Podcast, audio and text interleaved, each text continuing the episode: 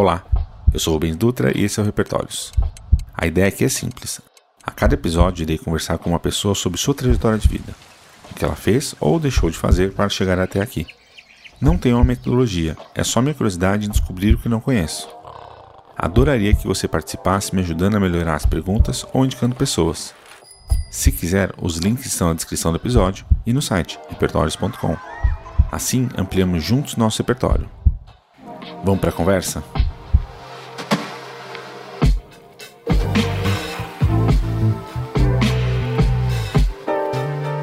Hoje eu estou aqui com uma pessoa que eu conheci, eu não lembro como eu conheci exatamente. Ah, lembrei como eu conheci. mandei uma mensagem pelo Facebook e ele respondeu. Muito gentilmente respondeu. Para mim, eu jurava que ia mandar e ia, ia ficar no vento lá.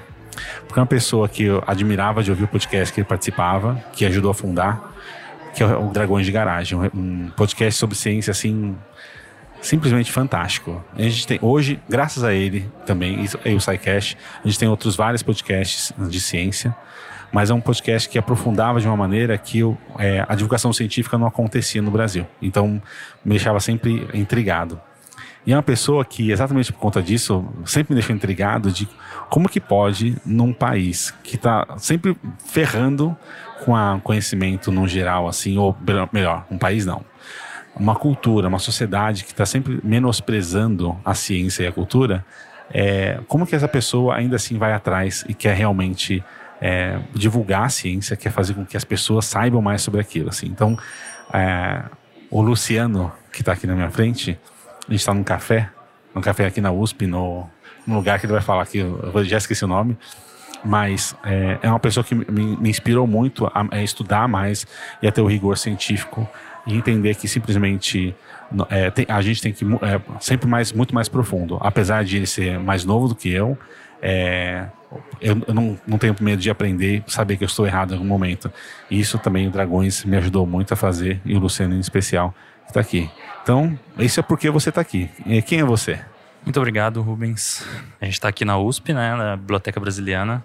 Prazer falar com você, falar com, com os ouvintes do Repertórios. A gente faz podcast há tanto tempo já, né? E, e gravar presencialmente é uma coisa totalmente inusitada, olhando no olho do outro. Então, sim. Quem sou eu? Eu Talvez eu entregue algumas informações antes de falar tudo e as pessoas já comecem a julgar. Mas eu, e, e, eu tenho gostado muito de contar a história. Então, eu tava no evento do Renova BR. Sim, eu sou desses. é, final de semana. E aí, um dos palestrantes pediu pra gente falar quem é você. E aí, normalmente, ele diz, e eu reconheci muito na fala dele, as pessoas normalmente falam: ah, eu sou tal pessoa, sou formado em tal coisa, faço mestrado, doutorado é, trabalho 10 anos em tal lugar, não sei o quê. E aí ele falou, não, mas quem é você, né? Isso. E aí, então vamos começar respondendo quem sou eu. Então, é, é, um, é, o grande desafio, né? Porque as pessoas falam sempre sobre o trabalho Sim. e não sobre elas. Exatamente, eu quero saber quem é você. Exato. Bom, meu nome é Luciano Queiroz, é, tenho 30 anos, sou meio paraense, meio goiano, morando em São Paulo há 8 anos cientista desde criança, sempre fui muito curioso, perguntava bastante.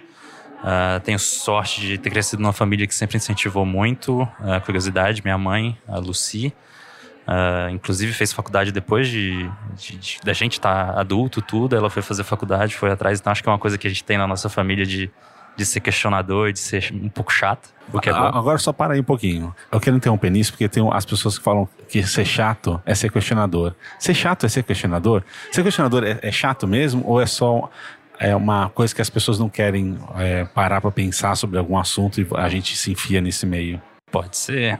Depende muito do interlocutor, né? Se para algumas pessoas a gente interromper, questionar algum ponto, é, ah, larga de ser chato, cara, sabe? Enquanto para outras, legal, que bom que você fez essa provocação e aí o assunto vai, né? Sim. Mas eu, eu brinco de ser chato porque a gente a gente não se contenta com, com aquela superficial, só tipo, Sim, ah, é que é dado, né? É, quando a gente é criança, né? Você fica ali, por que disso, por que daqui, por que daquilo? E aí o pai fala, ah, menino, fica quieta aí, vai, vai assistir Chapolin, né? da, nossa época. É, então, a gente não se contenta muito com isso. A gente sempre quer saber o porquê e, e vai atrás de, de aprender mais e, e, se questionar, né? Acho que Sim. isso que é importante. É, então, que mais de mim?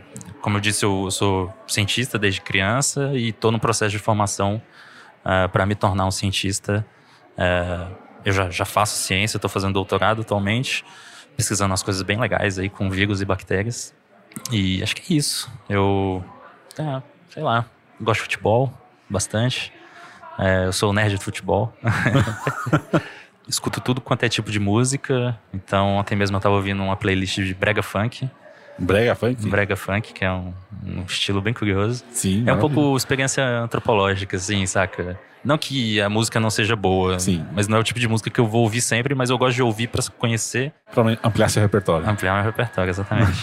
então eu gosto bastante de pegar músicas muito diferentes e ouvir. Você estava falando da sua mãe, que ela é, foi fazer depois de mais velha a faculdade, pra, porque ela tem essa coisa de questionar as coisas.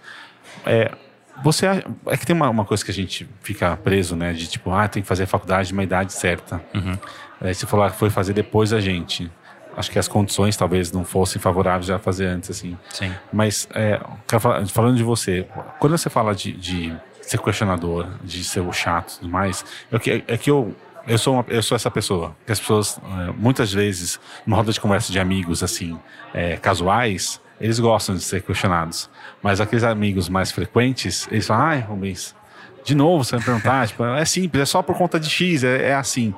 Como que é para você no seu dia? Eu sei que você é cientista, você tra trabalha, é, vive para o seu doutorado. Como que é isso acadêmico? Como que é isso na, fazer isso profissionalmente, vamos dizer assim? Ah, eu gosto bastante. O, é uma experiência um pouco diferente, porque a gente já tem o, o raciocínio científico meio que natural nosso, assim. Sim. Que normalmente, sei lá, você fez, você está cozinhando, cozinha acho que é a maior ciência que tem ali, que você está o tempo todo testando, experimentando. Então você está cozinhando e algo deu errado. Seu arroz não ficou bom. Sim. Você levanta hipóteses para tentar explicar por que, que o arroz não ficou bom. Ah, então coloquei pouca água. Ah, eu, o tempero não foi suficiente. Ah, eu deixei passar muito tempo no fogo, esqueci de baixar o fogo, tudo assim.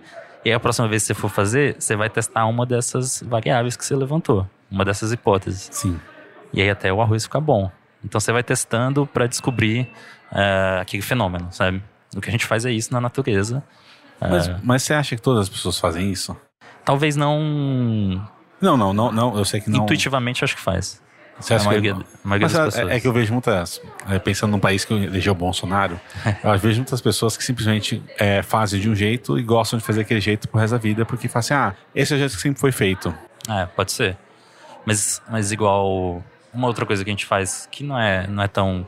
Não é tão essa questão da gente experimentar, mas todo mundo consegue fazer uma conta de física para calcular o tempo de um carro que está vindo, para você saber se você consegue atravessar antes do carro chegar. Sim. Isso é meio que inato, né? Sim. Nossa, eu acho que tentar resolver problemas também é de certa forma. Algumas pessoas têm uma habilidade maior, são treinadas para isso, né? A gente que é cientista é treinado para isso. Sim. Então, eu gosto bastante de. Agora eu tô num momento muito legal que a gente fez um experimento e tá muito ciência, assim. Que eu falo muito ciência porque a gente tá vendo as etapas, assim. Então, a gente encontrou um vírus, aí, nossa, que vírus legal. Aí colocamos. que vírus legal, é ótima frase. aí colocamos pra crescer com a bactéria. E, pô, tá matando a bactéria, da hora. Aí, é, do nada, a bactéria volta a crescer. A gente, que porra é essa, né? Tipo, caramba, por que, que ela voltou a crescer?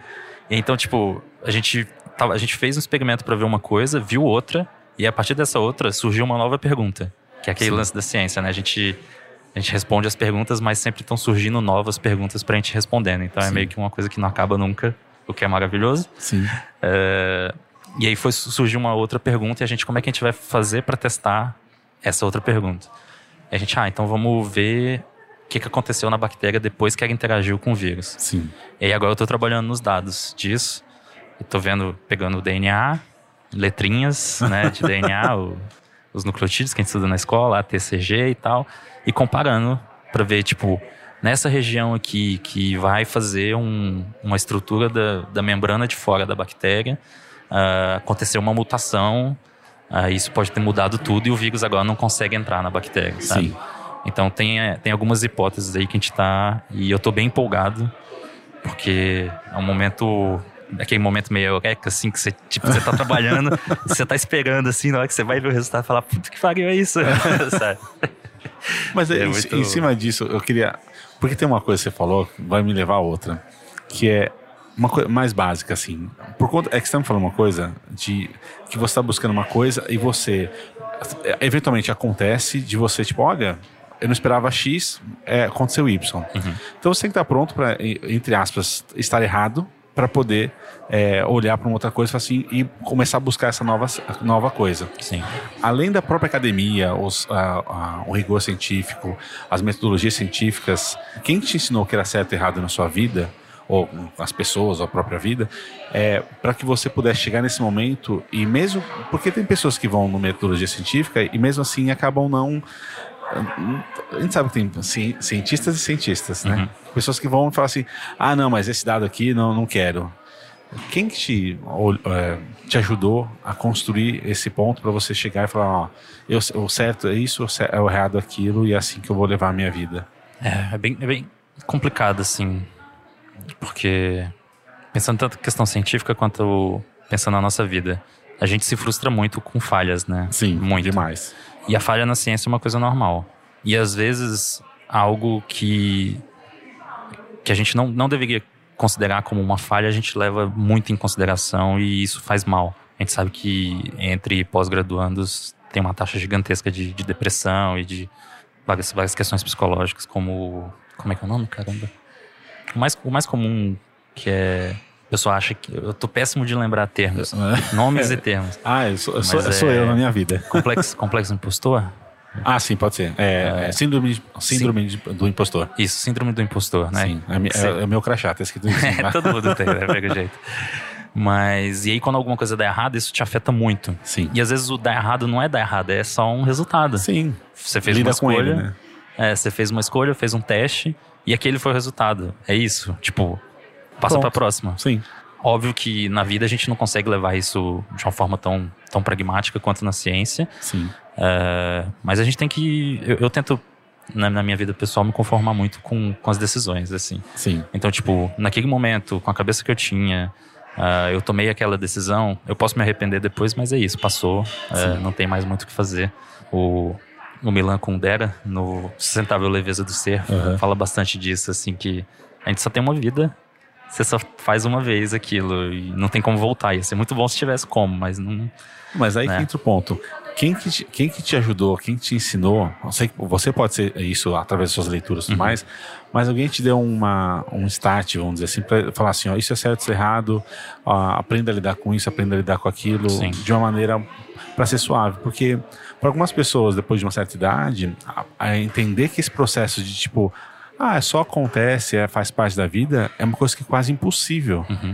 E, Quem que na sua vida que... e é libertador quando, Nossa! quando você consegue chegar nesse ponto, né? É. Tipo, É, é que é o ponto tá bom. é o ponto de você realmente considerar o foda-se pro, pro mundo sem desconsiderar o mundo. Mas É. você fala assim, ó, essa é a minha vida, meu jeito de viver, se- sendo que eu estou em, em conformidade é, com o outro ser, né? Não é tipo, não é Sim. que nem outras pessoas, né?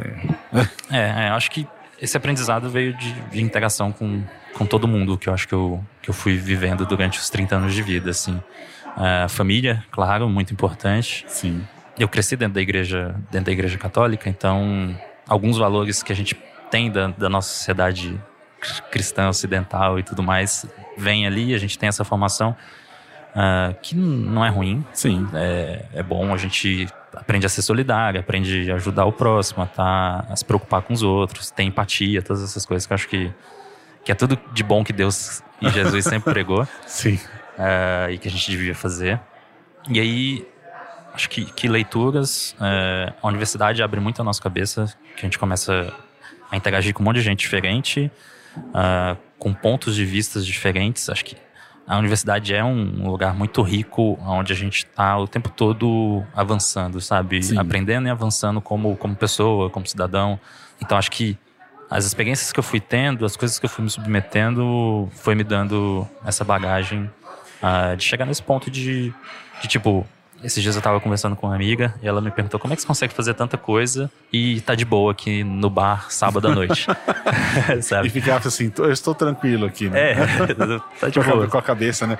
Cabeça livre, né? Falei, não, É. ah, tudo bem, eu vou ficar aqui as próximas duas horas. e- É, então, e aí eu, hoje em dia, eu, eu falo assim, é quase um mantra coaching científico. Assim. é, a gente. Acho que a gente perde muito tempo por desorganização. Nossa. Sabe? Nossa. De, de produtivo, a gente podia estar sendo super produtivo se a gente só se organizasse. Se tivesse Sim. uma agendinha, uma agendinha no celular, umas coisas muito simples, assim. Escrever o que, que eu quero fazer hoje. Sim. E eu faço isso sempre. Só que eu faço e eu não fico com aquele negócio assim de, meu Deus, eu tenho que cumprir todas essas coisas. Se não cumpriu, eu, beleza. Na próxima semana eu faço, sabe? No próximo mês. Às vezes eu largo de mão daquilo porque, ah, não é pra sair mesmo. Sim. ah, e tento não me estressar. Mas a maior parte das coisas eu saem. As coisas mais importantes saem. Sim. Afinal, você estava no doutorado. Você no final do doutorado adiantado, você não teria como não, não ser assim, né? É, é. então. Não, o doutorado, eu acho que os deuses da ciência estão me ajudando, só pode. que tá dando tudo muito, tipo, andando bem, sabe? Mas acho que é isso, assim, de experiências. Sempre. A gente, a gente aprende interagindo, né? Sim. Aprendendo o repertório de outras pessoas e, e convivendo. Eu sempre falo também que a gente pode aprender qualquer coisa com qualquer pessoa. Sim. Você só tem que estar aberto. Ah, E, e pronto, né? é, é. E daí vou usar, um- vou usar algumas coisinhas que eu aprendi no Dragões de Garagem. E daí um termo que vocês falaram, acho que foi na entrevista que vocês fizeram.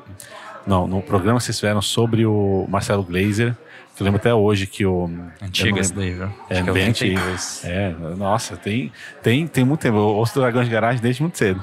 e daí o ponto que eu até lembro que uma, um dos, um do, uma das pessoas que ficava, um dos, dos hosts lá, um dos convidados, estava falando assim, ah, Marcelo Gleiser. Eu falei, não, mas ele fala que o nome do é Glazer. Ele fala, não, mas eu gosto de Gleiser. Falei, "Não."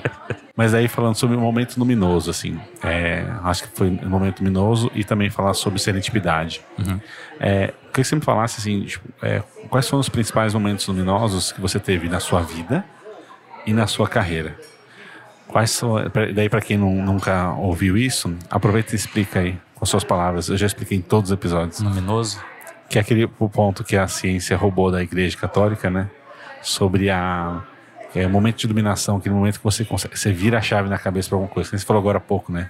De, a gente virar a chave na na de olhar para que você pode olhar para o mundo e falar assim, olha, eu posso ter, eu posso ser gordo e me- é, ser tranquilo com isso. Eu posso ser negro e ser tranquilo com isso. Eu posso ser uma mulher assim e eu posso. Isso eu não devo nada a ninguém. Tipo, olha, esses momentos, assim, quais foram os principais que você teve academicamente e pessoalmente? Putz, essa é difícil, viu? Porque Aqueles mais, mais, assim, que pegaram. Já falou um, né? Que É. foi de- desse aí, de descobrir. acho que acaba sendo um pouco acadêmico e um pouco pessoal que as várias experiências que eu tive indo para a floresta amazônica. Que antes de eu virar um cientista de laboratório, vivia muito em campo, trabalhava com, com insetos, vetores e tal. E eu estava sempre fazendo coleta. ah, e teve um lugar ah, no Pará que era uma floresta assim amazônica, que é uma das florestas mais bonitas que eu já vi. É, chama Monte Branco. Fica num, numa área de reserva, é, no município de Oriximiná, para quem conhece Pará, se quiser procurar no mapa. É, só que a gente só chegava de avião lá, ficava numa área de mineração é, de uma empresa que a gente nem precisa citar nomes, que todo mundo sabe qual que é. É, eu tava fazendo um trabalho e sabe assim aquele momento que você para e você observa só a natureza e o silêncio e o barulho da natureza. Era um- uma floresta maravilhosa, assim, tinha umas árvores de uns 60, 70 metros de altura fácil. Ah, eu lembro até a cor, assim, aquele um vermelhinho, meio a luz entrando, assim, e, tipo, é um, acho que é um momento bem luminoso, assim, de conexão com a natureza.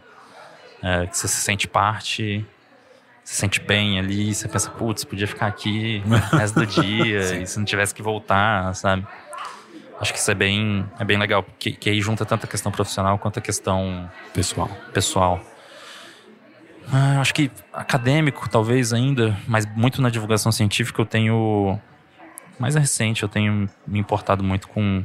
bem mais ah, com, com as pessoas. Sim. Que quando a gente começa a carreira científica, a gente fica muito querendo ser pragmático, né? Esse aqui, problema, a ciência funciona assim, né? Chato. É jovem. Ó, o chato. É, jovem, a gente, a gente ama- ainda bem que a gente envelhece, né? Sim, Porque quando a gente é é. adolescente, jovem adulto é um. Eu, eu sempre lembro de uma frase que é: quando alguém fala eh, que tá ficando mais velho, e fala assim, ah, eu não quero ficar mais velho, eu falo assim, é, é, ficar mais velho é um, é um, privilégio negado a muitos. Ficar Sim. mais velho é ficar mais experiente, teoricamente. Mas é ótimo ficar mais velho, né? É. Mas eu tenho. E aí, e, e um, um, pouco também do, do meu viés que eu, que eu fui enveredando mais recente também, que é o viés político. Comecei a me importar muito, muito com as pessoas. Eu sempre, eu sempre me importei, aí sempre gostei muito de estar com, com as pessoas. Só que eu comecei a prestar mais atenção e produzir conteúdo em relação a isso. A gente produziu um, um, um storytelling pequenininho, assim, um podcast narrado sobre uma mãe que teve zika uh, durante a gravidez e o filho nasceu com microcefalia, que é um, um, uma questão, foi uma epidemia importante que aconteceu no Brasil em 2015, 2016. Teve um impacto muito grande, ainda tem até hoje. Né, se a gente for pensar essas crianças que nasceram há dois, três quatro anos atrás, elas estão crescendo com uma má formação uh, no cérebro. Sim. Uh, e elas vão ter necessidades diferentes, né? Elas vão, elas vão ser pessoas com, com deficiência. Então, elas precisam ter um apoio diferente uh, do Estado, do pai, dos pais. Uh, então, Sociedade como um todo. Isso. E aí a gente. Eu, eu, é, eu acho que o momento luminoso é quando você percebe que você impactou a vida de alguém. Pode ser uma pessoa só, assim. Sim. Tipo, às vezes você fez algo que você acha que não tem nada a ver, que é meio bobo, assim, ou que é muito banal para você, mas você vê na cara da pessoa, um sorriso, o olho brilhando, assim, que ela tá realmente impactada. Esse é um momento luminoso foda, assim, que você Sim. fala, putz, é, algo de certo eu fiz aqui. Sim. E aí tem, tem algum, algumas histórias de coisas que aconteceram comigo, assim. É, teve, teve uma vez, em 2017, tava rolando a Marcha pela Ciência, que aconteceu nos Estados Unidos, depois aqui. É, e chegou um, ouvinte nosso, do Dragões, um molecão, assim, 16 anos, uh, João, o nome dele. E aí ele chegou, ficou conversando com a gente todo empolgadão, assim não, não sei o que, lá na minha, é, estudava em escola pública, ah, na minha escola nunca tem professor de biologia, tem um mês que eu não tenho aula de biologia, não sei o que, não sei o que, a gente ficou batendo um papo com ele ali de boa, e aí depois saímos fora, é, mas aí a gente mandou um abraço para ele, depois no podcast, na leitura de e-mails, e aí um dia, uh, eu entrei na USP, peguei o, o, ônibus interno aqui, né, que a gente chama de circular, é, e aí o ônibus vem muito cheio, né, e eu entrava quase no começo. E aí a gente, de acordo com que as pessoas vão descendo, você vai andando no ônibus, né? Sim. E aí quando eu tava chegando no meu ponto de descer, no ICB, é, que é o Instituto de Ciências Biomédicas, eu cheguei no fundo. Quando eu cheguei no fundo e sentei naqueles cinco bancos do fundo, né? Sentei bem no meio assim, eu olho pra esquerda, tá o João. Aí eu olhei assim pro João e, ué, o que, que você tá fazendo aqui, cara? Né? Um adolescente de 16 anos dentro da Sim. USP, né? Ele, ah, não, é, não tinha aula hoje, eu vim pra cá, pra biblioteca, estudar biologia. Olha lá. aí eu tava chegando no ponto, assim, aí eu falei, ah, já que você tá aí, vamos aí, desce aí comigo aqui no CB, vamos conhecer o laboratório, né? Que é uma coisa que eu já fiz algumas vezes com, com alunos e tal. Sim. Aí desceu, chegamos na portaria, fez um cadastrinho, entrou e a gente foi no meu lab, no lab que eu tava trabalhando. E não era lá um, um lab super tecnológico, assim, high-tech e equipamentos, sabe, raio laser pra todo lado. Não era filme do Homem-Aranha, né? Não, nem do Homem de Ferro, sabe? Sim, sim. É só um. É um laboratório de microbiologia, então tem tipo um, umas bocas de fogão especial pra gente ficar trabalhando em volta, um ambiente estéreo ali. É, tem um que a gente chama de shaker, que é tipo um negócio que fica mexendo, uh, que é para as bactérias crescerem mais rápido, com, com oxigênio, com temperatura e tal. Uh, umas coisas simples, assim. Sim. E aí ele entrou, aí eu fui mostrando, apresentando as pessoas para ele, conversando, falando, ah, é aluno de ensino médio e tal. A gente ficou uns 20 minutinhos nisso. Quando saiu do laboratório, ele chegou assim, cara, esse é o melhor, esse é o melhor dia da minha vida. Sabe, um sorrisão, Sim. assim, tipo, esse é o melhor dia da minha vida. Nunca vou esquecer, eu quero ser cientista. É, muito obrigado. Aí me abraçou, a gente chegou uma selfie na porta do laboratório. E aí é, é um desses momentos, assim, de tipo, cara, o laboratório é tão banal pra gente, a gente entra e sai toda hora. Sim. É, como eu disse antes, é tudo muito simples se a gente for ver. Só que para um aluno de 16 anos, da quebrada de São Paulo, que não tem nem professor de biologia no ensino médio, faz muita diferença. Faz. E pode ter sido esse dia, essa experiência que mudou a vida dele e que vai fazer com que ele seja um grande cientista no futuro, por exemplo. Foi um momento luminoso dele. Sim, e, e meu também. sim, Agora sim. até arrepiei aqui contando a história. Então eu gosto, eu gosto bastante dessa história, assim, que acho que é, é verdadeira. Sim. Não, e você falou disso, eu tava lembrando que eu tava falando com o Thiago Gringon esses dias, que já participou aqui do, do, do Repertórios, que tem uma coisa que às vezes a gente, a gente quando a gente fala né, síndrome do impostor, que a gente olha para o que a gente já sabe e fala assim, ah, tudo é tão banal, ah, não, mas é, eu bebo água assim, tá no banal. A gente esquece que tem micro coisas como andar que a gente não sabe como a gente anda, né? Uma pessoa que, é, que teve algum problema de coluna, aconteceu alguma coisa, que tem que aprender a andar de novo, ela, é, esse valor que a gente ignora, ah, é só, só andar. É que nem quando alguém mata uma formiga na rua, uhum. é só uma formiga. É, são, são detalhes que, assim, cara, a vida é muito espetacular, né? Que nem você falou. Ah, é só uma árvore de 70 metros. É. Para muita gente vai olhar só, tipo, ah, é só uma árvore. Como assim, é só uma árvore? Uhum. Ela tem 70 metros, sabe quanto tempo que ela demorou pra... Isso é maravilhoso, né? De a gente conseguir olhar para a vida dessa maneira não, não, não fria, né? Olhar para. Você vai falar mais uma coisa, desculpa. Não, não, é que eu tinha falado da mãe com, com Zika, né? E toda. E a gente fez um, esse podcastzinho, acho não sei se eu te mandei, depois eu te mando pra você ouvir. É impressionante, toda vez que eu, que eu, eu, eu vi o primeiro conteúdo na internet falei, putz, dá pra fazer alguma coisa.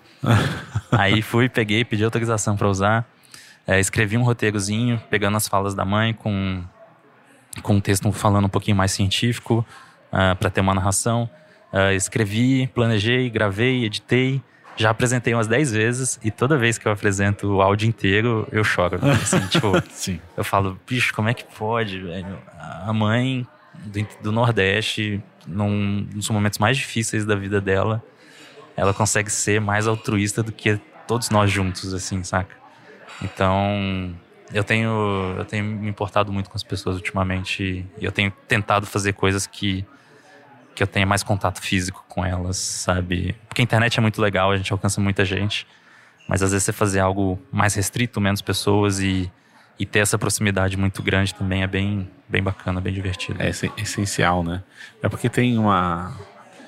Eu acho que o que vocês faziam, o que vocês faziam, não, mas fazem, o Dragões de Garagem faz com a divulgação científica, é uma coisa que é não é que, não é, que é simplesmente legal, ela, ela é essencial, ela sempre foi essencial, só que cada vez, cada dia que passa, é mais essencial. Eu fico lembrando do filme Inter, Interstellar, uhum. quando ele, ele vai para. Esqueci o nome do personagem, do Matthew McConaughey, que ele vai na escola e fala assim: Ah, esse negócio que a gente pousou na lua. A gente está reescrevendo a história. Como assim? Não, mas a gente nunca pousou na lua. Mentira. Eu falei, como assim? A gente, a gente é, não é que a gente está tá lá, tipo, já nesse momento.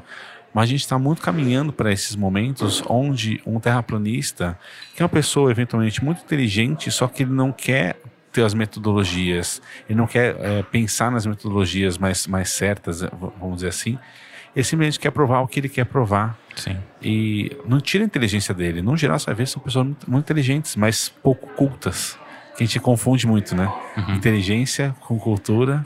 Ah. E tem pessoas pouco inteligentes com muita cultura, pessoas, né? mas no geral, quando você tem uma pessoa muito inteligente, muito culta, você vai ver um Caetano, um Caetano, um Caetano Veloso, um Drauzio Varela, um Cortella, vai ver pessoas assim, e a gente acaba olhando pessoas que são inteligentes, mas tem uma, uma forma de falar que acaba ficando meio burra. Você fala assim, cara, a Terra não é plana. A gente já conseguiu provar isso há muito tempo. A gente já foi até lá fora, viu, né? É. Tem foto. Tem... Tem, tem... foto, tem tudo. Não, mas é tudo uma, um complô. Eu falei, complô contra quem, cara? É.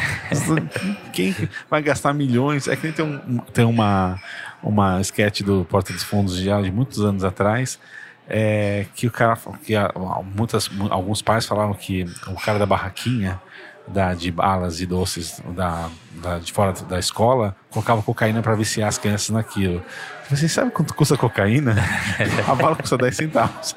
A cocaína para aquilo não ia dar certo. Eu acho que ia ser um pouco mais caro que isso, né? Então, vamos parar e pensar só um segundinho que você vê que, tipo, não tem sentido o que você está falando. Né? Mas em cima disso você falou que é, é, parece que é até providencial, né? O, o que você falou da mãe, do projeto que você fez. É, eu queria saber o que te dá mais orgulho na vida. O que te deu mais orgulho de você olhar para trás e assim, ó, isso aqui me deu foi a coisa que tipo mais fantástica que eu fiz até hoje. Difícil também, viu? Porque. Muita, por ser muita coisa ou por ser pouca coisa? Vai se falar um pouco arrogante, mas talvez não. porque eu ser ambicioso demais. E ambição não é ruim, né? Não, é... nem um pouco. Depende é ruim dependendo do que a gente faz para alcançar os nossos objetivos. Então, daí escrúpulos, né? Isso. É ética, é, é isso é, é, você ter ética certa, escrúpulos, é, é, isso é importante. Sim. Mas ambição não é. Não, Bom, não mesmo. Sem ambição a gente não tinha chegado na Lua. É, então. E... E aí, assim, eu, eu considero que alguns marcos da minha vida são muito importantes, mas às vezes não é tão, tipo, oh meu Deus, como, sei lá, defesa do mestrado. É um a, a formar na graduação, que é um grande marco na vida da maioria das pessoas. Não chega nenhum mérito, é difícil fazer faculdade. É, e, e sim, a gente tem que comemorar, fazer festa e tudo mais. Uh, mas para mim, eu sempre vi como uma etapa. Legal, concluir essa etapa, uh, vamos para a próxima. Só o checkzinho, né? Ah, check, feito. É, fui pra festa, fiz tudo que tinha que fazer, que é, que é muito bom, porque você conviveu quatro anos com aquelas pessoas. É, não tô querendo falar, desmerecer, ninguém. desmerecer nem nada. É só que, tipo, beleza, vamos para a próxima etapa. O mestrado, a defesa do mestrado é uma etapa também que você vai passar. É estressante, é difícil. Você está aprendendo a escrever uma dissertação, que é um negócio grande. Você nunca fez um texto de 100 páginas. Uh, ainda está pegando um pouco do, do, da metodologia científica, do sabe de como escrever, como falar das coisas e tal. Uh, mas para mim também foi tipo, beleza, vamos para a próxima. É, e eu acho que o doutorado, o, o, doutorado também vai ser algo, algo parecido, assim. É um marco, é importante, uh, mas por, por ser ambicioso e ter um, umas metas um pouco grandes, metas de vida mesmo, assim, que eu Sim. penso que eu penso é quando eu tiver, se eu chegar a uns 80 anos, aposentado, só em casa escrevendo, é, eu pensar assim, porra, mandei bem, fiz tudo que eu queria fazer, me esforcei pra caramba. Sim. Algumas coisas eu cumpri, outras não. É, mas assim, acho que. Mas qual que é essa sua grande meta? Então, eu tenho duas metas agora, bem ambiciosas. Quando eu tiver velho, é, eu, eu, vou começar a falar. É a primeira vez que eu vou falar isso. É, publicamente. Ó lá, vamos lá. Duas coisas. Eu quero. Duas. Duas. Pode ser três. Que aí a gente dispersa também. é, três metas: lançar foguete, construir navio e a gente ter um Nobel brasileiro. Ah, é maravilhoso. Acho que são três metas de vidas, assim, que se eu chegar e morrer com oitenta e tantos anos e não tiver cumprido nenhuma das três, mas a gente tiver trabalhado bastante para chegar nesses objetivos. Mas são objetivos seus ou para que isso, aconte para isso aconteça? Você quer que o Brasil tenha, um, tenha uma, um navio ou você quer fazer um navio? Ah, eu queria que a gente tivesse uma indústria naval forte. Ah, então, você quer, você quer gente... trabalhar para que o Brasil possa ter uma indústria naval, para que o Brasil possa lançar foguete, para que o Brasil tenha uma Nobel, não, Nobel. não, não para você. São três coisas relacionadas diretamente com ciência, tecnologia, sim, sim, né? sim. E são três coisas que eu posso alcançar seguindo diferentes caminhos. Sim. Tanto pela via pública, política, uh, quanto por sendo empresário, por exemplo. Sim.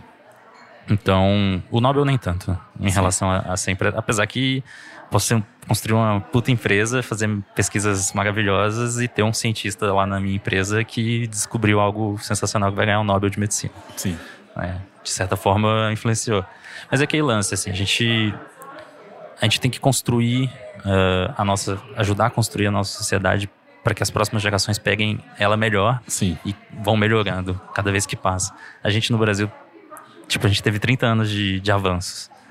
Sim, tem um milhão de problemas, mas se a gente olhar no, no longo prazo, a gente melhorou. Pega. Sim, nossa. Pega universidade e que é educação e saúde. As universidades existiam, mas eram muito poucas. Poucas pessoas estavam na universidade, era muito exclusivo.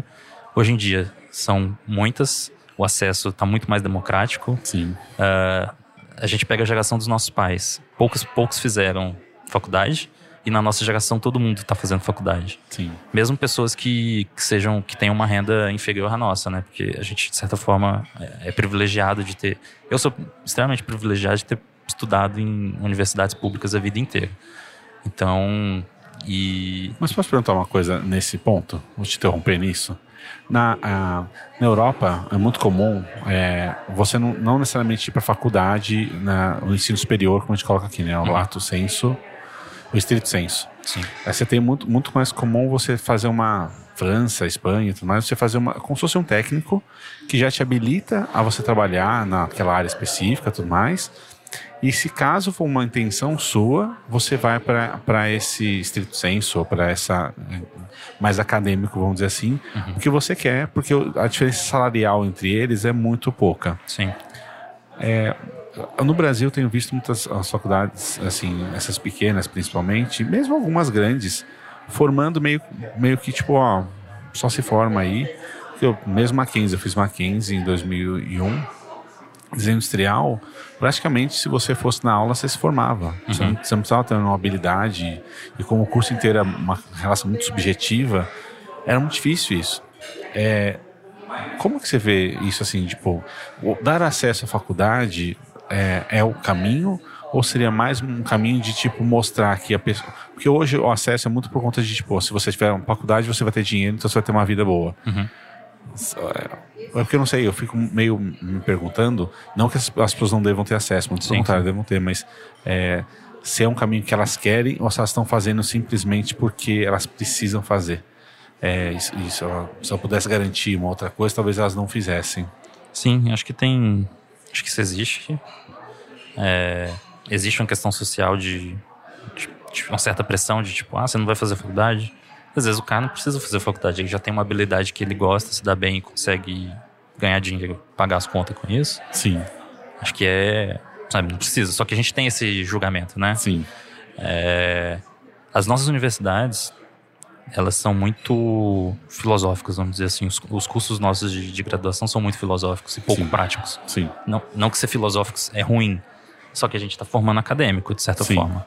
Então, quando eu fiz biologia, eu não aprendi questões práticas uh, ah, para eu fazer um estudo de impacto ambiental numa região de floresta. Eu aprendi todo um corpo teórico uh, da biologia que me deu base para fazer um, uma pós-graduação depois. Sim. Uh, óbvio que eu saía da graduação e ia para o mercado como docente, como é, prestador de serviço mas eu ia levar um tempo para aprender essas questões práticas. Uh, as nossas. Mas assim. É, essa sempre, educação é uma coisa muito longo prazo. Sempre as coisas vão ser muito longo prazo. E eu, eu vejo com muito bons olhos a gente cumprir etapas aos poucos. Sim. Que às vezes a gente olha e vai falar: ah, não, tá ruim ainda. Mas peraí, a gente tinha que fazer isso aqui antes para passar para essa próxima que você está querendo. É, e aí, quando a gente democratiza o acesso à universidade, que ainda não está totalmente, ainda tem muita coisa para a gente fazer, a USP só foi aprovar cotas uh, ah, para negros e para pessoas com baixa renda uh, um ou dois anos atrás, acho que Sim. dois anos. Uh, e isso só na, na graduação também. É, a, a gente tem que ir avançando nessas etapas. Então, a, gente, a primeira coisa, uma das coisas a gente tinha que reestruturar as universidades públicas. Uh, tornar o acesso a elas melhor, mais, mais democrático. O Enem, o formato do Enem, que agora é, o ministro da Educação atual está acabando com tudo. Que ministro? É. Tem imbecil da educação hoje. É, né? eu, eu, chamo de ministro por respeito ao cargo só. a liturgia do cargo. Mas só, porque o cara é, é um completo incompetente, assim. E, e a gente a nossa sociedade cobra tanto uma gestão eficiente e tudo mais, e o cara é um péssimo gestor, ele não faz. A gente podia nem pegar nas questões éticas, morais e, e nas barbaridades que ele fala, é, e pegar só na gestão. Ele é péssimo gestor, ele não está entregando nada, sim. sabe? Mas não, tá lá. Ele não está entregando nada para a sociedade, mas talvez para o governo ele esteja entregando, né? É. É, ou para o plano de poder deles. Mas aí a gente constrói essa estrutura, o Enem e o SISU ajuda a democratizar o acesso porque agora a pessoa do norte e do nordeste pode querer estudar na USP e por SISU entrar. Sim. Tudo bem que na USP é uma cota bem menor do que na, nas federais de vagas para pelo SISU. É... Então a gente cumpre essas etapas e cumpre uma próxima etapa de, de trazer as pessoas que sempre foram marginalizadas uh, e excluídas das oportunidades do, do, do, país, né, que são os negros, uh, pessoas uh, pobres, e colocar elas no mesmo ambiente. muitos, muitos vão falar, ah, mas as pessoas não têm a formação suficiente para estar na USP. Muitos vão dizer que tá assistencialismo, não sei o quê. Mas essa. E, e às vezes entra um pouco nessa questão de que, às vezes, a pessoa, independente é, de, de, raça, de, de é, classe social, ela precisa dar oportunidade. Às vezes, o melhor para aquela pessoa seria fazer um técnico, porque é o que queria. Sim. Eu quero aprender alguma coisa para eu arrumar um emprego e trabalhar. Para pagar minhas contas. Sim, talvez fosse o ideal. Só que a gente não tem uma rede. Os técnicos é, cresceram mais também no, nos últimos anos com os IFs, mas a gente não tem uma rede tão forte de, de técnico como, por exemplo, no, na Europa e nos Estados Unidos. É, já teve, né? A década de 70, 60, 70 era muito forte. É, mas acho foi que ainda, perdendo. Né? É, mas eu acho que ainda era muito exclusivo também, muito sim, restrito, algum, alguns grupos, né? É, e aí, às vezes, só a oportunidade que essa pessoa tem de entrar na universidade e ter acesso a todo um mundo novo, por mais que aquilo não fosse exatamente o que ela queria, Sim. já vai ser toda a diferença na vida dela. Sim. Então, a gente tem N exemplos agora de pessoas nos últimos 10 anos é, que a família nunca estudou e ele acabou de se formar em medicina, sabe? A, a geração, os filhos dele já vão ter uma Sim. outra perspectiva de vida, outras oportunidades e tudo mais. Então, acho que a gente tem que ir avançando aos poucos e melhorando, melhorando é, ciência, educação, tudo. É, é, sempre um projeto de, de país, né? Não, não um projeto de governo. Totalmente. E aí a gente pega a saúde. A gente está falando muito do SUS recente. Uh, e o Drauzio Valera a gente não sabe, não sei quanto que vai sair o episódio, mas o Drauzio Valera participou de um, de um Roda Viva. Uh, procura no YouTube, você vai achar. Já, já tá lá, já tá. É, e ele fala que o brasileiro não sabe o que é o SUS. E o SUS é uma coisa maravilhosa. Sim, é fantástico. Maravilhosa, assim, porque tem um monte de problemas. Fato, é. como qualquer política pública vai ter problemas. Só que é aquela de não jogar a água do banho fora com o bebê junto, Sim, né? Totalmente. Joga só a água, deixa o bebê. O SUS é nosso bebê que tá, sabe, tem 30 anos, tem, atende 210 milhões de pessoas. Se você for lá agora Pode demorar? Pode, mas eles vão te atender. Exatamente. E você não vai pagar um puto para ser atendido. Agora nos Estados Unidos você tem um. Dependendo. O, o, Lucas, que é o outro fundador do Dragões, ele contou uma história de que alguns estados nos Estados Unidos é, você ficar bêbado na rua é considerado crime ou em outros problemas de saúde pública. E os caras, se os caras, tipo, você bebeu pra caramba, é, adolescente, né? E ficou passando mal na rua, e tem que ir pro hospital. Se os caras te pegarem na ambulância te levar no hospital só pra ficar ali de observação, você vai ter que pagar a ambulância. Sim. E é uma grana, assim, sabe? É, é no mínimo 800 dólares uma ambulância. No estado de Nova York custa 1.500 dólares uma ambulância pro hospital. É, então, quem que tem 1.500 dólares, né? Cara, então... Você vai falar assim, ah, mas nos Estados Unidos a pessoa vai ganhar bem, mas 1.500 dólares. É. Você pagaria 1.500 reais para levar uma ambulância te levar? Não tipo mesmo. um Uber. É. É, esse Uber tá um pouco caro. É, então. A gente, a gente tem uma rede é, de assistência à saúde muito boa Sim. e que veio melhorando nos últimos anos. Imagina, a gente... Você, você deve ter visto mais é, quando o SUS virou o SUS mesmo, que foi 88, 89, logo depois da, da, da Constituição. É, Antes... Foi, foi, foi uma, uma transição que o pessoal desconfiava e tudo mais. Mas antes também, você já tinha um, um atendimento, mas quando integrou, uhum. foi muito diferente. E passou a ser responsabilidade dos municípios. É, eu lembro de eu, eu, sempre tive bronquite, né? Sim. Problema respiratório e tal.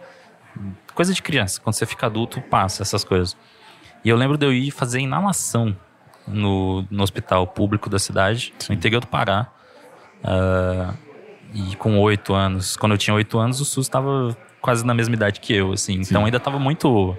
Mas estava lá, estava funcionando, as pessoas eram atendidas, sabe? Então. É, é que a gente, o brasileiro também gosta de, a gente gosta de criticar muito o que a gente faz, né? Sim. É, o que a gente faz nunca é bom. E é bom, funciona. Então. Eu, eu, eu, tenho um exemplo que eu acabei de pensar, que você falou do SUS, assim. O SUS, é, um comparativo é que nem é, é transporte público, assim. É melhor, transporte público não. Se transportar, ir de um, de um ponto a outro. Uhum. É, em São Paulo, dá para você pegar um, um, Se você quiser chegar a um lugar, dá para você chegar de ônibus, de táxi, a pé, de táxi ou de transporte ou Uber tudo mais, ou de carro. É, o, o, SUS é como se fosse transporte público. Vai demorar um pouquinho mais, vai ser, às vezes pode ser um pouco estressante algum processo ali, não sei lá, mas você vai chegar. Uhum. Você vai chegar, você vai chegar inteiro tudo mais. Outra, o, quando você, é, o, o carro é o plano de saúde. Você pode ter plano de saúde melhores e piores. Você pode ter um plano de saúde aquele que é um carro velho, mas uhum. você chega e tem um plano de saúde que, de helicóptero, né? Que você Sim. pode chegar. Então, um ponto é que a pessoa fala muito do plano de saúde, é, do SUS, a maioria das pessoas que eu vejo criticando, a grande maioria nunca, nunca usou plano de saúde, nunca usou o SUS, nunca uhum. precisou usar o SUS. É só uma crítica de ver jornal. É. Tipo, ah, não, esse, o SUS é muito ruim. Eu falo assim, o, o SUS ele não é o ideal se você comparar com o hospital público, se o hospital particular. Uhum. Mas se você comparar com, tipo, a, você falou do Pará, o hospital, por exemplo, o Hospital das Clínicas, não sei se algum ouvinte que está né, ouvindo já precisou usar o Hospital das Clínicas, vem ambulância do país inteiro para o Hospital das Clínicas, porque tem coisas que só trata lá. É. Eles não vão para o Einstein, porque no Einstein eles não vão saber resolver. É no Hospital das Clínicas. Sim. Porque o Einstein também atende parte do SUS, também por conta de algumas coisas vão atender Convênio. lá. Mas a, o Hospital das Clínicas, cara, é surreal. É, o próprio HU aqui, o Hospital Universitário, aqui dentro da USP, Sim. do campus Butantã, é excelente. Eu fui semana passada, é, velho vai jogar bola, peladeiro, e machuca, né? É só pra lesionar. Esse peladeiro aí... tinha aspas, tá? Só que não, não ficou muito aparente. Mas... Sim, sim. e aí o, a bola bate na mão, o dedo incha e quebrei o dedo, né? Deixa eu ir lá tirar a dúvida. Aí, cara, foi tipo duas horas. Entrei, fiz cadastro, fui pra espera, a médica me entendeu, fiz um raio-x, rapidinho. É, nesse meio tempo tava ali no computador trabalhando. Voltei, a médica falou: ah, não quebrou, é, toma esse anti-inflamatório. Então, assim, tudo bem que é, eu fui por, pelo fato de estar aqui perto, mas o correto seria eu ir numa UBS, Sim. que é esse primeiro atendimento, não é emergência, não é nada, eu não devia ter ido no hospital. Inclusive, gente, se vocês estiverem com, com gripe, dor de garganta, é, infecção, assim, tosse, não vá num hospital gigante, vai num posto de saúde que Sim. o médico vai te atender o suficiente. Então, esse é um grande problema da nossa rede de saúde, que as pessoas tendem a ir uh, casos muito simples num, num, hospital gigante onde tem gente tendo um infarto, sabe? Por isso que o HC parou de atender as pessoas que chegam lá a pé porque por conta disso, ah. porque não dava conta. É.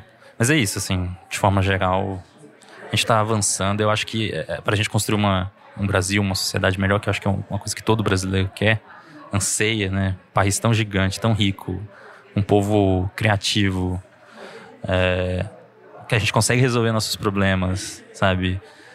É, a gente tem que conseguir dar essa continuidade, sabe? Sim. A gente não vai ganhar um Nobel porque surgiu um gênio ali uh, naquele acaso. num lugar ao acaso. Vai, a gente vai ganhar um Nobel porque a gente está trabalhando anos e anos de formação de pessoas, uh, construindo toda uma base científica que no final vai resultar uh, num reconhecimento internacional, num prêmio. Então, eu quero, vou dedicar minha vida para trabalhar em prol disso. Assim. São causas científicas que vão ter um impacto na sociedade. Então, por isso que eu tava falando que minhas ambições são um pouco, sabe? tipo, comprar um carro é legal? É. Ia ser muito bacana comprar um carro, mas não é o sonho da minha vida, sabe? É tipo, ah, o que Não, que é, é que você, fala, você falou disso, né? Ele é, é que nem a, a, eu coloco muito sobre habilidade e competência, né? Uhum. É, você comprar um carro é só uma ferramenta a mais na sua vida. Sim. Não é a, tipo a, a sua vida. Vamos agora para um pouco em cima disso tudo e tudo mais. Que é, você falou um pouquinho lá no começo que você, eu nem sei se estava gravando ainda, mas voltou, tá aqui. é, que você falou que você é, ouviu muita coisa. Eu acho que estava gravando sim. É, você, ouve, você ouve muito, muito é, ouve muitos estilos de música, faz muita coisa. Eu queria saber o que você faz para enriquecer, enriquecer seu repertório, é, para que você não fique limitado ao, a esse dia a dia só USP, casa, casa, USP. É muito fácil para a gente se fechar num, no nosso mundinho, né? Sim. Então, é, seria muito fácil para mim só ficar lendo ciência, ciência o tempo todo e falando de ciência e, tipo, pouco importa o que as pessoas tão, acham do que a gente está fazendo aqui dentro, né? Sim. Então o Dragões surge com essa demanda de a gente precisa mostrar para as pessoas o que a gente está fazendo aqui dentro. Uh, me envolver com política envolve essa demanda. A gente precisa mostrar para as pessoas por que, que a gente está aqui, por que, que a gente é importante para o país, sabe? É, para ela.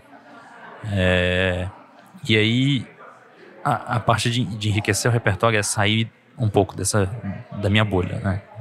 E explorar outros lugares que talvez não, não sejam tão confortáveis e aprender. Então, assim, eu escuto muito podcast, muito. E atualmente eu não tenho escutado nenhum podcast de ciência. Só podcast de política, de.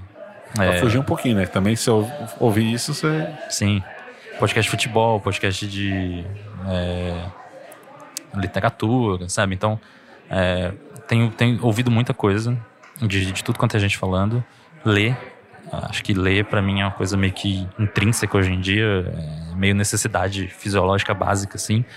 Então, eu sempre vou ter uma mochila, na mochila um livro e uma revista. Uh, e aí, eu tô sempre lendo e é muito legal quando a gente lê de assuntos diferentes. Como eu tava falando, eu, eu fui pra política e eu comecei a sentir a necessidade de ler mais coisas sobre política. Sim. Então, atualmente eu tenho lido, eu alterno um livro de ensaio, meio que política, é, economia, alguma coisa assim, com um, uma literatura ficcional, assim, só para dar uma, uma relaxada uma mesmo. Quebrada. Porque, é, mesmo porque é, livro é diversão também, né? Você lê uma novela é uma diversão. É, é uma distração que você tá ali, né? Como se estivesse assistindo uma série. Então, e além disso, a gente aprende muito lendo. Igual eu citei o Milan Kundera, Sustentável Leveza de Ser, um livro maravilhoso para você pensar a vida, pensar as suas relações com outras pessoas. Uh, sabe? Então, leitura é meio que fundamental para aumentar meu repertório. E vivências? Vivências, eu gosto bastante. É, é, eu não sou tão organizado para ir nos Sim. lugares, mas eu gosto bastante de museu, gosto bastante de, de parque. É, interagir com outras pessoas, eu sempre gosto e, e gosto de aprender. Uma coisa que a gente tem quando a gente vai estudando muito é ir ficando um pouquinho arrogante. né? E a gente tem que ter a, a consciência e, e a habilidade de, de, de, controlar essa arrogância, porque não é o fato da gente estudar, da gente ter feito 10 anos a mais de faculdade, que torna a gente melhor do que outra pessoa. Exatamente. Ou que eu vou saber de tudo, sendo que aquela pessoa tem uma puta experiência numa coisa que a gente nunca teve, né? E, e assim, conhecimento é diferente de, de sabedoria, né? Então, às vezes você pega um, sei lá, você vai na praia, no litoral, e tem um pescador ali que o cara saca tanto, mas tanto de, de coisas assim, e às vezes por você estar tá fechado e achar que o único conhecimento válido é o seu conhecimento acadêmico, te, te impede de aprender coisas com aquela pessoa. Sim. Então, gente, gente é, tem, tem, tem gente ruim e tem gente boa, né? Exatamente. Mas no, no geral, acho que a gente sempre pode aprender com elas, com as pessoas.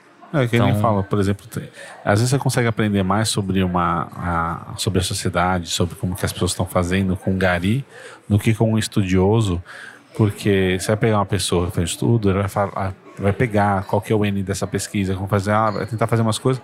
O Gari está numa vivência ali, ele sabe o que as pessoas comem, como as pessoas jogam fora, se elas se preocupam ou não em colocar um saco de lixo. Então você vai perguntar para ele e fala assim: ah, não, as pessoas aqui são tudo porca. Sim. E você vai falar assim: daí você fez de tudo deu que as pessoas, porque as pessoas declaram que é, não, mas eu sou bonitinho, eu coloco o lixo assim, eu separo o lixo assado, né? Então, tipo, declarar é uma coisa, né? o real é outra. É, e a gente tá numa fase de. do Brasil e do mundo, de certa forma, de, de a gente afirmar muito as nossas posições, né? Sim. Então, eu sou cientista e vou defender ciência com unhas e dentes. E é isso. É... E a gente não, não, escuta as outras pessoas e acha que por ela ter uma divergência, às vezes pequena, ela tá errada. Sim. E você não quer mais ouvir ela. E aí muitas das coisas que estão acontecendo, assim, de, tipo, ter, ter. A gente ter elegido o Bolsonaro da vida. Sim. Que é nosso presidente, né? É, a gente não queria, mas é. a gente, eu e você. mas a gente não, não percebeu o que estava acontecendo, porque a gente estava pensando nas nossas pautas, nas nossas questões, fechado ali naquela bolha. Sim. E a gente não estava ouvindo aquela pessoa que, que é simples, que, que não, não estudou tanto quanto a gente, sabe? A gente não, não tava percebendo o que elas estavam sentindo, o que elas estavam passando e para onde estava indo. E aí agora a gente está num momento extremamente complicado que a gente não consegue dialogar mais. Sim. A gente não consegue. É, de certa forma, a gente até perdeu a confiança um no outro. E uma sociedade sem confiança é muito difícil você fazer qualquer coisa. Total.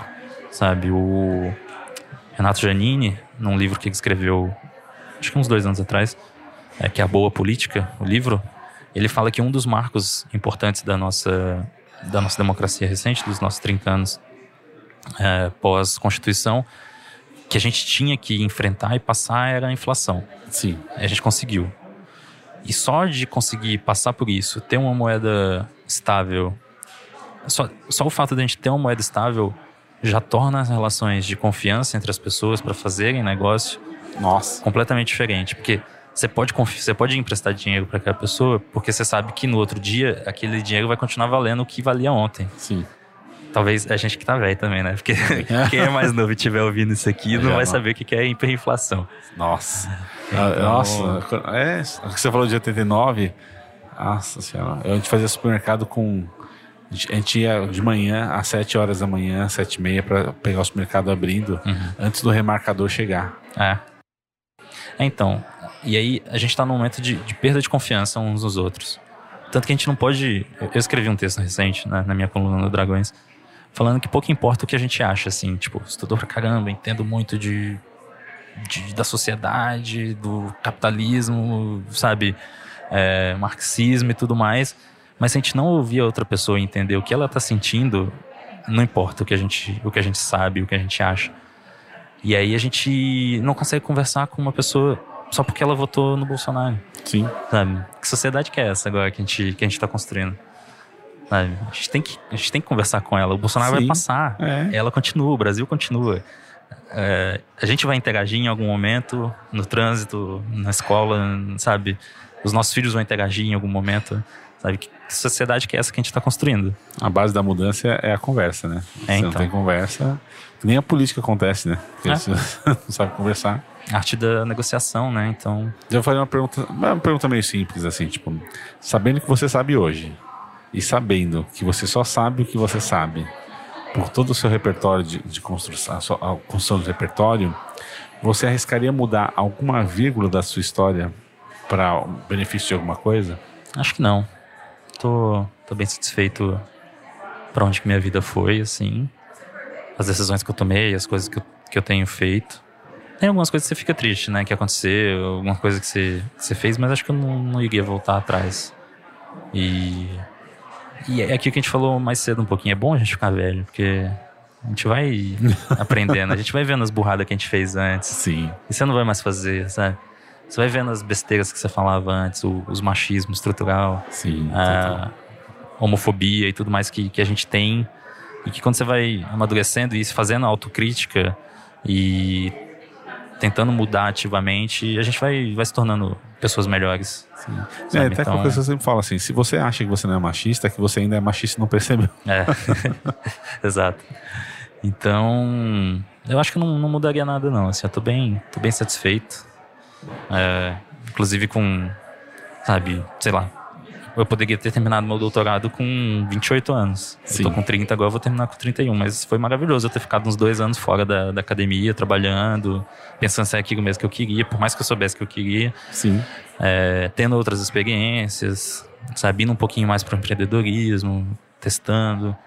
Então, eu estou bem satisfeito. E até, até coisas mais recentes, assim, meu envolvimento com a política, que você acompanha bastante. É, acompanhou muitas pessoas que, com quem eu convivi, eu conheci por sua causa. Sim. É, todas as coisas que eu passei, por mais que eu tenha me ferrado em algumas coisas nesses últimos anos, principalmente em 2018, é, foram boas pro meu aprendizado e pro ponto que eu cheguei atualmente. E, e- e meio que eu precisava passar pela experiência, moldar na minha cabeça o que, que eu quero fazer. Sabe? Como que eu quero agir politicamente e como que eu posso ajudar mais. Então, assim, eu tô, tô bem de boa com as decisões. É que é, libertador, assim, quando Sim. você não fica se remoendo mais com, com alguma coisa. Mesmo quando você faz uma besteira. Que a gente sempre vai fazer, em Sim. um momento ou outro a gente vai fazer, ninguém é perfeito. Não, não tem como não fazer, né? Ah. Então, aproveitando isso, eu queria saber se é bom ser você. Eu gosto bastante, né? é subjetivo, né? Sim. É, não, eu gosto de ser eu. É que às vezes a gente pode estar em alguns momentos mais, mais difíceis, né? É, E, mas mesmo assim, né? Tipo, mesmo com todos os problemas, você fala assim, ah, não, peraí. É bom, então é bom ser você. é, é. Pra, pra mim, é bom. Acho que. Não sei, as- tem que ver as pessoas que interagem comigo, né? Tipo, Sim. ah, não, mas daí, eu, daí é bom interagir dela. com ele, Não, né? é, mas é, se, se você está feliz com você mesmo. Tô, tô, tô bem de boa. Tô bem tranquilo. Eu tenho que fazer mais exercício físico, mas. é, Pós-graduação acaba com a gente. e o Brasil obriga a gente a beber, né? Então. tá difícil, mas. Então, eu queria que você me falasse quais são os seus mentores ou mentoras da sua vida, assim, os principais, as principais pessoas que te ajudaram a construir você, quem você é hoje. É, primeiro, mãe, né? Mãe, Mas é quase uma unanimidade, né? É. É, não tem jeito, né? Pai e mãe é, tá ali no começo da nossa vida, vai moldar o que a gente é pro, pro resto. Ah, tem, eu tenho alguns amigos muito próximos que são mentores importantes, acadêmicos, por exemplo. Então, logo quando eu entrei na graduação, eu já, na faculdade, eu já comecei a fazer a iniciação e tiveram pessoas mais velhas do que eu que estavam juntos e foram me ensinando coisas da ciência, é, mas eu levo com muito carinho um amigo meu que inclusive começou o Dragões com a gente, que é o Bruno Spasek, que estava fazendo doutorado quando eu estava na graduação, então de certa forma ele ele foi um mentor ali, orientador, e a gente colabora junto até hoje.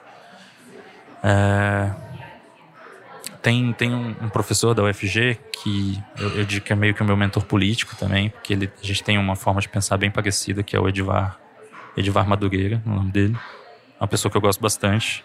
Só, só tô citando homens, né? É o nosso o, o viés do machismo estrutural aí. É, tirando minha mãe, né? Eles tiveram professores importantes, assim, que, que instigaram a curiosidade. Tem, tem figuras públicas que eu, que eu me inspiro bastante. Acho que o Darcy Ribeiro é uma pessoa que eu, que eu me inspiro. É, por ter sido intelectual, por ter sido um político importante.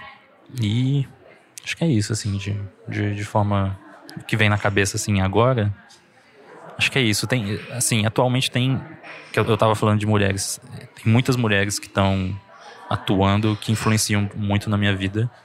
Uh, mas eu não digo que são mentores, são, sabe, influenciadores.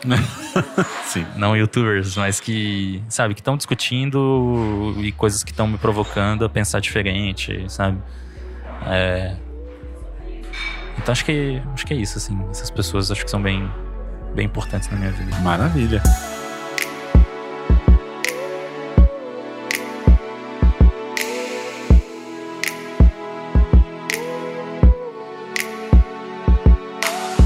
Agora vamos, vamos para a parte final. Queria que você me indicasse é, experiências, livros, filmes, séries, para ampliar o meu repertório aqui.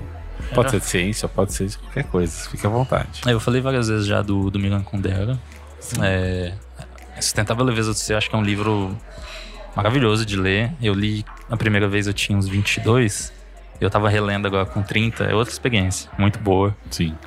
Uh, você tem. Você já teve mais repertório, mais bagagem de vida e você começa a ver de outra forma. Consegue ver outras entrelinhas, né? Você oh, olha isso aqui. É, é, é um livro que eu acho que, que é muito bom para todo mundo ler. Um livro que eu adoro, que é um, um, um HQ, é o Day Tripper, do Gabriel Bá e Fábio Moon. São dois irmãos gêmeos quadrinistas. Sim.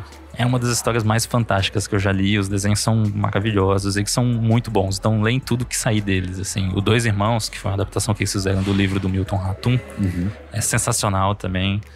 Eles ficaram cinco anos trabalhando na arte. Os caras são muito bons, assim. São, são fantásticos. É, eu gosto bastante de filme, mas eu não assisto tantos. Um que eu gosto por provocar e, e divertir é ver de vingança, mas acho que quase todo mundo deve ter assistido. Sim. Então assistam de novo, que é um, um bom filme. Ah, eu leio, eu leio quadrinhos. O quadrinho é bom também. Ah, se você puder, se, se tiver que escolher um, é, veja o quadrinho. Quadrinho, né? Maravilhoso. Em PB, tem um colorido, tem uma versão colorida, tem a versão PB, que é original. Simplesmente ma- maravilhosa. É. Música, é, Chico, Chico Buarque, é muito bom. Acho que é um dos meus é, cantores, compositores preferidos, assim, gosto bastante. Como eu falei, escuto de tudo, mas Chico causa um impacto bem grande. Aquele, Então- aquele arrepio na espinha. É, de, de música ainda, Tem um pianista italiano que eu gosto bastante, que é o Ludovico, Ludovico Einaudi. Recomendo, principalmente para ler. Sabe quando você vai sentar para ler, você só quer algum. As músicas são muito boas para você ouvir, ele é, é um cara genial. É, recomendo ouvir também, eu gosto. Ah, que mais? Acho que é, acho que é isso, assim, de música, filme. Tem outros filmes bons, importantes, mas mas acho que, que tá num, no bom nível. Assistam Parasita agora. ah, isso eu não vi, não preciso. É muito bom. E para finalizar, eu queria que você me desse uma indicação de uma única pessoa para eu ter essa, uma conversa como essa. Um amigo, uma pessoa assim. Uma pessoa que seja acessível a gente. É que você possa ter acesso, você me passar o contato. Possa conversar com ela nesse, tipo, nesse nível. Tem, eu tava falando, algumas mulheres estão eu, que eu tenho acompanhado mais e que são sensacionais, assim. Acho que tem duas que escrevem pro The Intercept. Uma é a Rosana Pinheiro Machado, não sei se já ouviu falar. É uma antropóloga sensacional. Uh, e a outra é uma professora do Rio. Branca agora aqui. Então vamos ficar, vamos ficar só com a, com a primeira. Que a outra é mais fácil.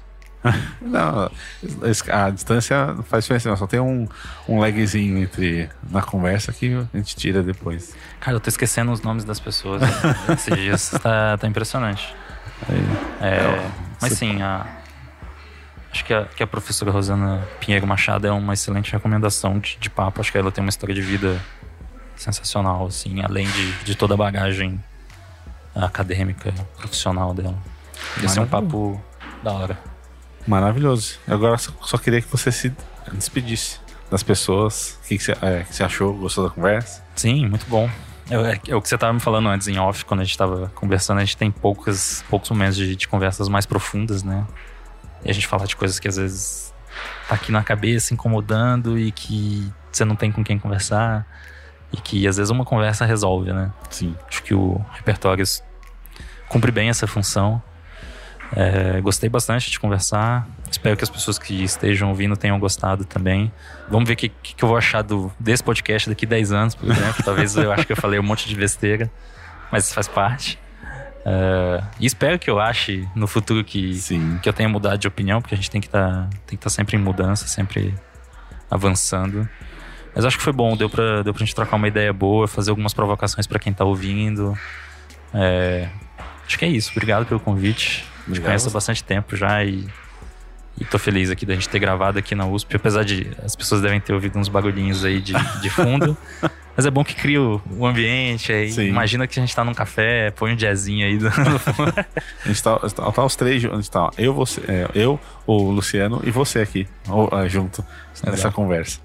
Mas muito obrigado, foi um puta de um prazer falar com você, mais desse, desses pontos. Que era um ponto que eu queria falar, sim, quer aprofundar um pouquinho na sua história e entender algumas das suas motivações. Muito obrigado.